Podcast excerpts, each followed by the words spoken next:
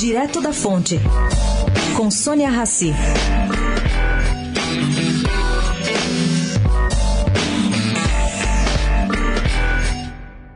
Está também nas mãos do Supremo Tribunal Federal o destino da candidatura Lula.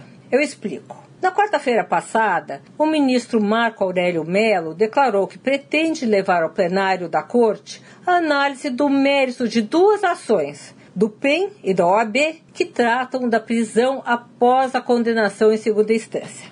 Consta que o ministro Gilmar Mendes, cuja tendência já tornada pública é de mudar sua posição e votar contra a prisão, estaria aí balançando.